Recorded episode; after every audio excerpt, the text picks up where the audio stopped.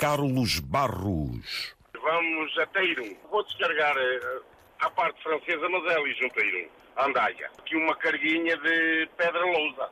Daquela pedra preta que se costuma usar, eh, usar eh, principalmente nas vinhas.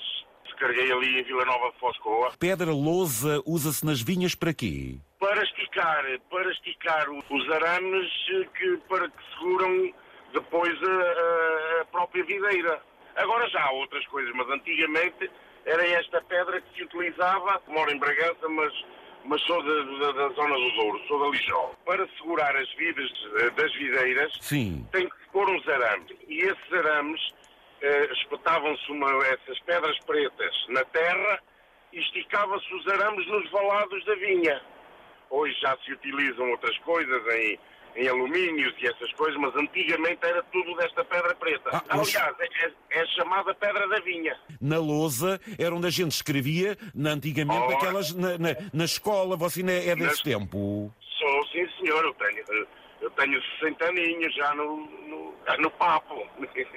Era a tábua, tábua, era, era, era. Era uma tábua, não era? Era tábua, pois, porque eu, eu, eu vim de Angola, pronto, e não se usou tanto isso como aqui. Eu cheguei a ter uma cá em Portugal, já quando, Pois, é, em quando vinha após o 25 de Abril. E o lápis? Lembra-se como é que era o lápis? Para escrever naquilo? É, Era, era um lápis quase igual, era um lápis preto também, uma coisa tipo em pedra. Exatamente. E como é que você apagava cada vez que escrevia? Era com a. Era com a como é? ai, ai meu Deus, não sei, não sei.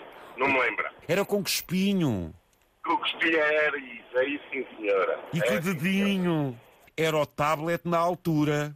Era o tablet, é, é, olha. Por algum motivo o tablet é mais ou menos igual àquilo. Tem mais ou menos as mesmas dimensões. Isto é extraído ali na zona de.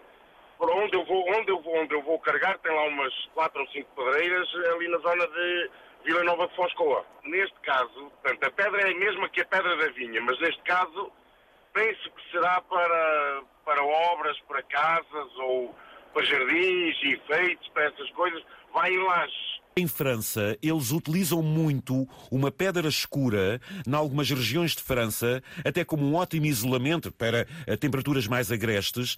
E em termos de decoração, a lousa também é muito utilizada. E depois eles lá cortam como eles querem, Eles não lá é? cortam como eles querem.